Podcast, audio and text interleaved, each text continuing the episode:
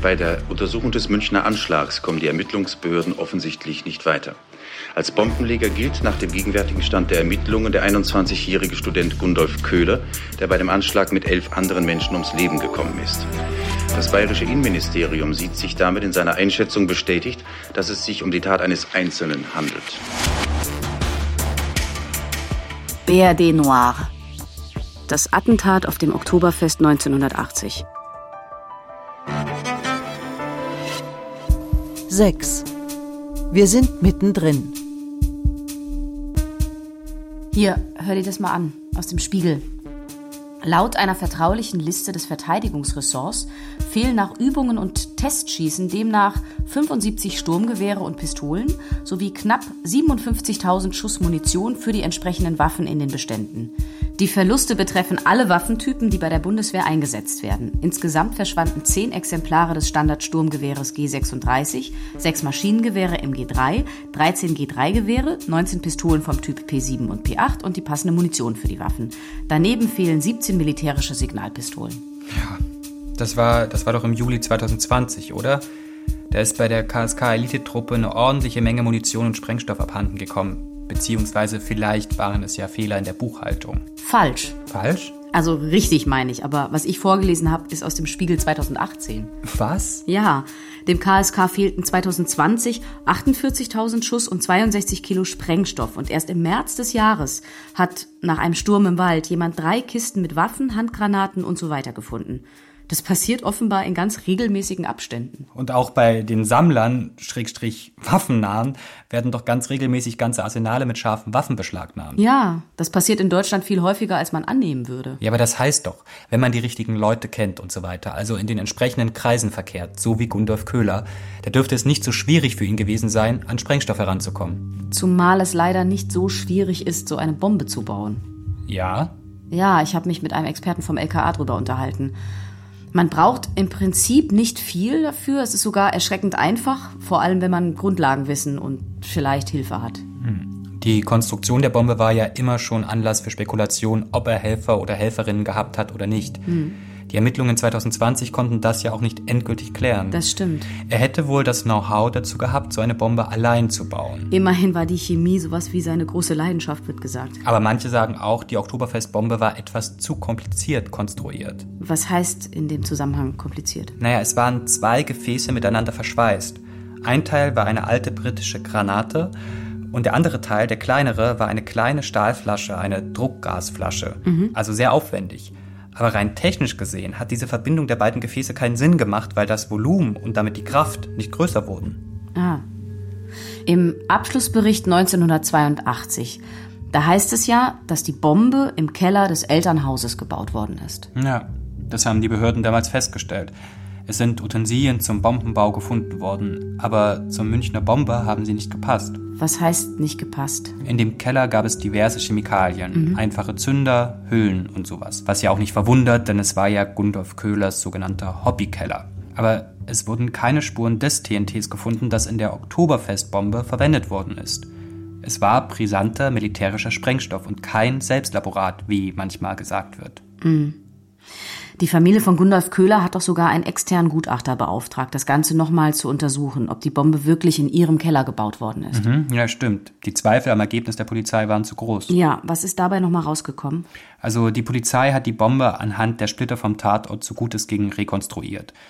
Und dabei wurden an den Splittern Abdrücke eines Schraubstocks entdeckt, in denen die Bombe eingespannt war, bei der Befüllung zum Beispiel. Ja, ja, ja, ich erinnere mich. Und weil es im Keller auch einen Schraubstock gab, war das für die Polizei ein Indiz für ihre These, dass die Bombe dort gebaut worden ist. Aber die Abdrücke auf der Bombe und dem Schraubstock haben nicht übereingestimmt. Das bedeutet doch, dass die Bombe woanders hergestellt worden sein muss. Ja, eigentlich schon.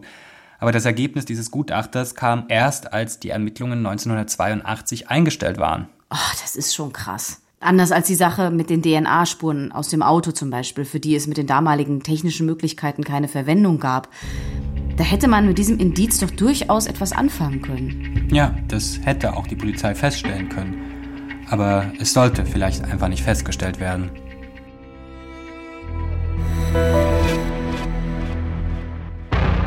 Den Anspruch auf eine vollständige Erzählung haben wir nicht. Die Polizei aber sollte ihn haben. Es gibt und gab Dutzende dieser Spuren oder Nichtspuren, Indizien, die sich verlaufen, andere, die wichtig sind und bleiben. Woher Gundolf Köhler den Sprengstoff für die Bombe in München hatte, ist nicht klar. Und auch die Frage, ob er Helfer hatte, wird niemand mehr beantworten. Von diesem unaufgeklärten Feld geht eine Gefahr aus, denn auch heute sind scharfe Waffen und Sprengstoff in den Händen von Rechtsextremen. Und das müssen keine einsamen Wölfe sein, sondern bewaffnete Regimente, wenn man bedenkt, wie viel Kriegsmaterial im Umlauf ist oder war. Roman hat ein krasses Beispiel dafür gefunden. Okay, also am 27. September 1980, ein Tag nach dem Anschlag in München, wurden von der Bundesanwaltschaft in Karlsruhe zwei Mitglieder der rechten Terrororganisation Deutsche Aktionsgruppen vernommen. Im Laufe des Jahres hatten Terrorzellen der deutschen Aktionsgruppen fünf Sprengstoffanschläge und zwei Brandanschläge verübt.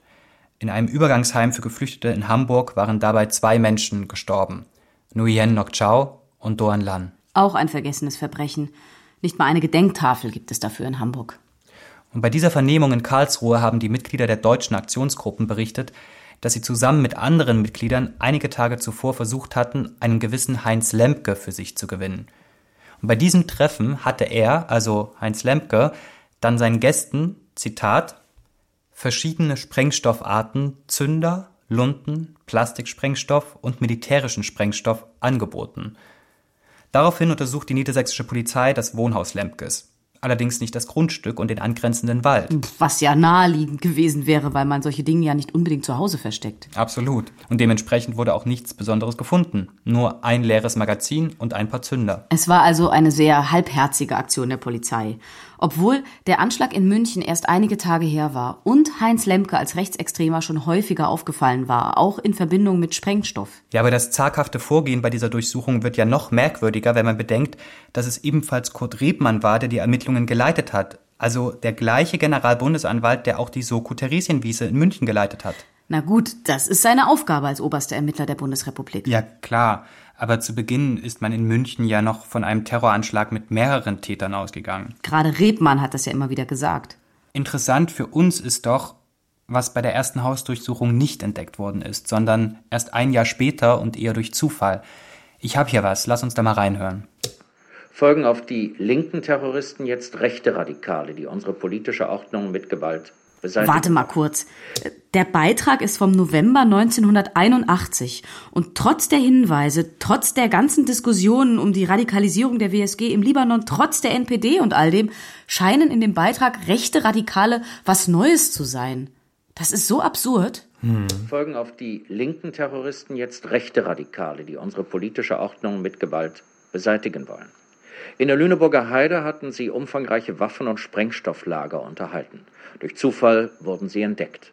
Polizei und Bundeskriminalamt nahmen Ermittlungen auf. Zwar brachten sie schnell heraus, wer die Waffendepots angelegt hatte, der 44-jährige Forstfacharbeiter Heinz Lemke, ein gerichtsbekannter Rechtsextremist. Er zeigte der Polizei auch weitere Verstecke.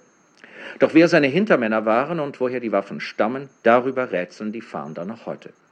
Zunächst schienen Spuren auf den nahegelegenen Truppenübungsplatz der Bundeswehr zu führen.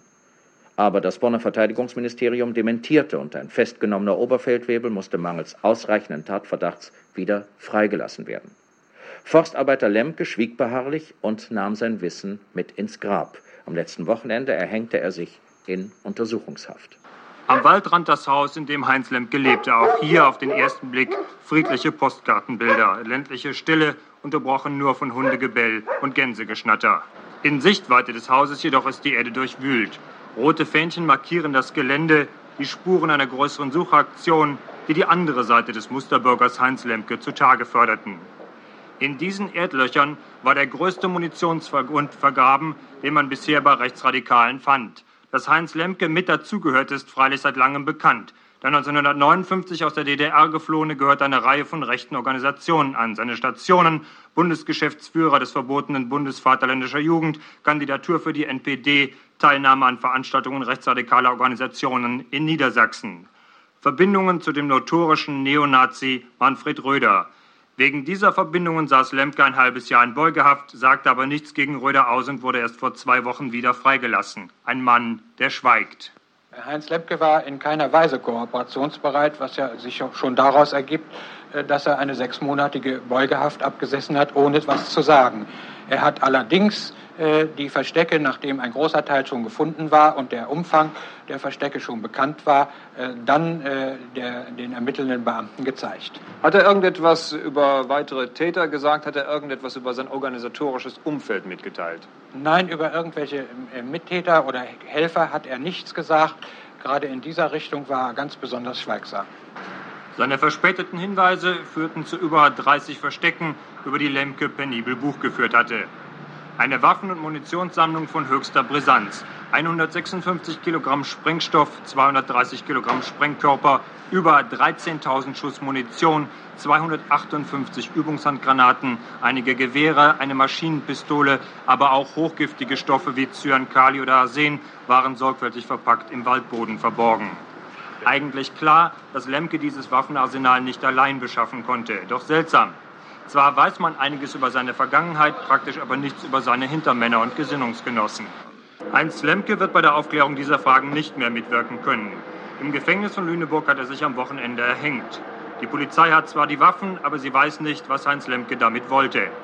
Die Polizei hat die Waffen, weiß aber nicht, was er damit vorhatte. Er war doch bekannt in der rechtsextremistischen Szene. Sonst hätten die deutschen Aktionsgruppen ihn noch nicht aufgesucht. Ja, an dieser Stelle ist nicht wirklich ermittelt worden. Jahrelang hieß es, dass es keine Komplizen gegeben hätte, was grotesk ist. Lemke hat kurz vor seinem Selbstmord mit der Polizei kooperiert und einige Standorte der Waffenverstecke preisgegeben. Den Standort des Verstecks 82 aber nicht, weil dort Hinweise auf Komplizen hätten gefunden werden können. Das hat er selber gesagt. Verrückt. Und wie uns der Anwalt Werner Dietrich gesagt hat, gab es eine, wenn auch lose, Verbindung von Heinz Lemke zu Gundolf Köhler. Inzwischen wissen wir, und zwar durch Zeugen, die auch damals schon vernommen wurden, aber die eben nicht äh, sachgerecht vernommen wurden, dass entgegen dem, was in der Einstellungsverfügung steht, Lemke keineswegs alleine war, was ich sowieso auch nie geglaubt habe, dass eine Person über 80 Munitionskisten, 60 mal 40 Zentimeter, vollgefüllt mit Waffen, Sprengstoff, Granaten, dass der A alleine sich diese Waffen besorgen kann und B, dass der das schafft alleine und ohne dass jemand davon weiß, diese Sachen im Wald zu vergraben, im Unterholz. Da kann man äh, jeden Sargträger oder jeden, der weiß, wie diese Kisten zu ver vergraben sein könnten, fragen. Das ist völlig ausgeschlossen, dass eine Person das schaffen kann. Und inzwischen hat einer äh, aus dem Umfeld von Köhler, den es auch damals schon gab, gestanden, dass er beteiligt war an dem äh, Vergraben der Waffen. Das Besorgen der Waffen hat er geleugnet, auch die Weitergabe der Waffen hat er geleugnet. Aber in diesem Punkt, äh, Lemke ist es allein gewesen, ist die äh, Abschlussverfügung der Bundesanwaltschaft nicht richtig. Wir haben insoweit ein Geständnis. Äh, inzwischen sind die Taten natürlich verjährt. In dieser Einstellungsverfügung, die Werner Dietrich erwähnt hat, heißt es, dass Lemke die Waffen angehäuft haben soll, um nicht, Zitat, die verfassungsmäßige Ordnung der Bundesrepublik Deutschland durch Sprengstoffanschläge zu erschüttern, sondern um sich gegen eine Intervention aus dem Osten zu schützen. Das ist ja mal was Neues. Ja, genau, es geht weiter. Zitat aus Schmidt, Ehnbohm und Stoll, die ein ausführliches Buch über die Stay Behind Organisation in Deutschland geschrieben haben. Zitat die Persönlichkeit Lemkes lasse es möglich erscheinen, dass er von einer verstandesmäßig nicht völlig fassbaren Furcht vor einem russischen Überfall durchdrungen sei und entschlossen war, den erwarteten Eindringlingen als Einzelkämpfer oder als Führer von Partisanen Widerstand entgegenzusetzen. Das ist schon sehr interessant, also weil an dieser nicht völlig fassbaren Furcht vor einem russischen Überfall ja was Wahres dran ist was damals in den 80ern überhaupt nicht bekannt war. Du meinst die Stay-Behind-Organisationen wie Gladio in Italien und so weiter. Genau. Die Existenz dieser Organisation ist oder könnte Erklärung oder Teil einer Erklärung für die massiven Waffenlager sein, die ab und an entdeckt werden. In den Ermittlungen 2014 zum Anschlag in München wurde ja auch dieser Frage nachgegangen, also ob Lemke Teil eines sogenannten Stay-Behind-Netzwerkes war. Aber auch hier heißt es, zureichende Anhaltspunkte für das Vorhandensein etwaiger Mittäter, Anstifter oder Gehilfen am Oktoberfestanschlag haben sich daraus nicht ableiten lassen. Aber das führt uns jetzt wahrscheinlich zu weit weg vom Anschlag in München. Ich finde es trotzdem wichtig. Wir reden doch über die Frage von verborgenen Strukturen. Also inwieweit die Bewaffnung und die Netzwerke von Rechtsextremen bis heute vielleicht historische Ursachen haben oder zumindest durch gewisse Ereignisse gestützt worden sind. Ja, du hast recht. Da ist ja zuerst mal die Frage, was diese Netzwerke überhaupt sind, was sie für eine Funktion haben und wie verdeckt diese verdeckten Netzwerke sind. Bekannt geworden sind die Stay Behind Organisationen Anfang der 90er Jahre, als in Italien das Gladio-Netzwerk aufgedeckt worden ist. Da ging es darum, dass Bombenanschläge, die der linken Brigade Rosse zugerechnet wurden, eigentlich von Ordine Nuovo, einer neofaschistischen Gruppe, verübt worden sind. Und diese Gruppe, die zum Beispiel für den Bombenanschlag in Bologna im August 1980 verantwortlich war, wurde von italienischen Geheimdiensten und anderen Regierungsbehörden unterstützt mit Waffen und Sprengstoff. Und eine dieser Organisationen war Gladio, eine Stay-Behind-Organisation. Die Bundesregierung hat die Existenz von Stay Behind jahrelang negiert. Genau. Aber mit der Aufdeckung von Gladio musste sie dann zugeben, dass es in Deutschland auch solche Stay-Behind-Strukturen gegeben hat. Die meisten Menschen wissen davon halt nichts. Hier habe ich einen Zeitungsausschnitt. Da wurde ein Geheimpapier zu Stay Behind veröffentlicht. Und Peter Siebenmorgen schrieb dazu am 23. November 1990 in der Zeit, Zitat, das Geheimpapier liest sich wie das Drehbuch für einen James Bond-Film. Propaganda, Wirtschaftskrieg, vorbeugende Direktmaßnahmen, einschließlich Sabotage, Antisabotage, Zerstörung, Evakuierungsmaßnahmen sind darin angeführt. Außerdem geht es um Subversion in feindlichen Staaten, einschließlich Unterstützung für im Untergrund operierende Widerstandsbewegungen, Guerillakräfte und Gefangenenbefreiungskommandos sowie Unterstützung einheimischer antikommunistischer Kräfte in bedrohten Ländern der westlichen Welt. All diese Aufgaben sind in einem streng geheimen Dokument von Juni 1948 genannt, das erstmals die Special Projects amerikanischer Geheimagenten definierte. Die italienische Geheimtruppe Gladio war eines dieser Spezialprojekte, konzipiert für sogenannte verdeckte Operationen. Zitat: Gladio, meint ein bundesdeutscher Experte, sowas hat es in Deutschland nie gegeben. Hier, übernimm du mal. Stay Behind Forces haben die Aufgabe, Brückenkopf des eigenen Nachrichtendienstes im besetzten Land zu sein. In unterirdischen Depots liegen für den Tag X Funkgeräte, Handfeuerwaffen zur Selbstverteidigung, Sprengstoff und sonstiges militärisches Gerät bereit. Selbst für den Fall eines Währungsschnittes wurden die Zurückgebliebenen bestens ausgestattet. In den 50er Jahren sollten vergrabene Napoleon-Golddukaten die krisenfeste Zahlungsfähigkeit der Geheimdienstler sichern.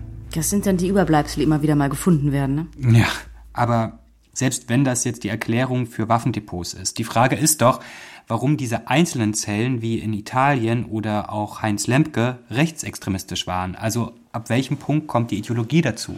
Ich glaube, das hat strukturelle oder historische Ursachen. Also für Deutschland kann ich das kurz skizzieren. Mhm. Nach dem Zweiten Weltkrieg werden die Alliierten Ost und West wieder zu Feinden und Deutschland zur umkämpften Zone dazwischen. Die Amerikaner beschließen, dass Westdeutschland einen eigenen Geheimdienst aufstellen darf, der zwei Hauptziele hat. Erstens, russische AgentInnen aufzuspüren und zweitens, eine Partisanenarmee aufzubauen, die im Falle eines Überfalls durch die Sowjetunion unabhängig im Untergrund arbeiten kann, so wie wir das jetzt gerade gehört haben.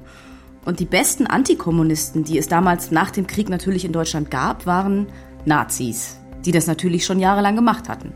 Der Feind meines Feindes ist mein Freund. Wenn man Antikommunist war, durfte man also auch Nazi sein. Genau. Es wurde die Organisation Gehlen gegründet. Reinhard Gehlen hatte unter Hitler als Generalmajor der Wehrmacht die Abteilung Fremde Heere Ost geleitet. Ein absoluter Experte in dieser Sache also. Und während des Aufbaus dieses Geheimdiensts, der dann auch für den Aufbau des Stay Behind Netzwerkes verantwortlich war, wurden reihenweise Leute aus der Wehrmacht, aus den NS-Geheimdiensten und so weiter in die neu gegründete Organisation geholt. Mhm. Und in den 50ern ist dann aus der Organisation Gehlen der Bundesnachrichtendienst BND hervorgegangen. Puh. In dem dann, noch unter Gehlen, Dr. Hans Langemann seine Karriere begonnen hat. Ja, der Titel der letzten Folge ist klar. Wir sind mittendrin. Ja. Gibt's ein Fazit? Kann es nicht geben. Vor uns ein Haufen Bruchstücke, mit denen wir eine Geschichte erzählt haben, mit denen auch andere eine Geschichte erzählt haben und in denen hunderte anderer Stränge lagern, die noch nicht erzählt sind. An jedes unserer Bruchstücke hätten wir ein anderes anlegen können, andere Verweise und so neue Verbindungen schaffen können. Andere Stimmen hätten klingen können, die genauso wichtig sind wie die, die wir gehört haben. Wer erzählt die Geschichte? Wer speichert sie und wer hat die Macht, Konsequenzen aus ihr zu ziehen? Geschichte wird produziert, wie das Recht wird sie interpretierbar. Und so stellt sich die Frage, warum denn überhaupt Aufklärung betreiben, wenn sich die Geschichte doch nur wiederholt. Aber das Offenlegen von Widersprüchen, der Nachweis der Tatenlosigkeit und das Hingucken, wo vorher bewusst weggeschaut wurde, das alles ist ein erster Schritt, damit ein anderer Weg überhaupt einmal aufscheinen kann. BRD Noir Oktoberfest-Attentat 1980 von Arne Köhler. Sechster Teil Wir sind mittendrin. Interview Werner Dietrich. Dramaturgie Leonhard Koppelmann. Ton und Technik Ursula Potyra, Josuel Tegarten, Mike Weißzack und André Buscharep. Eine Produktion des Hessischen Rundfunks 2020. Redaktion Leonhard Koppelmann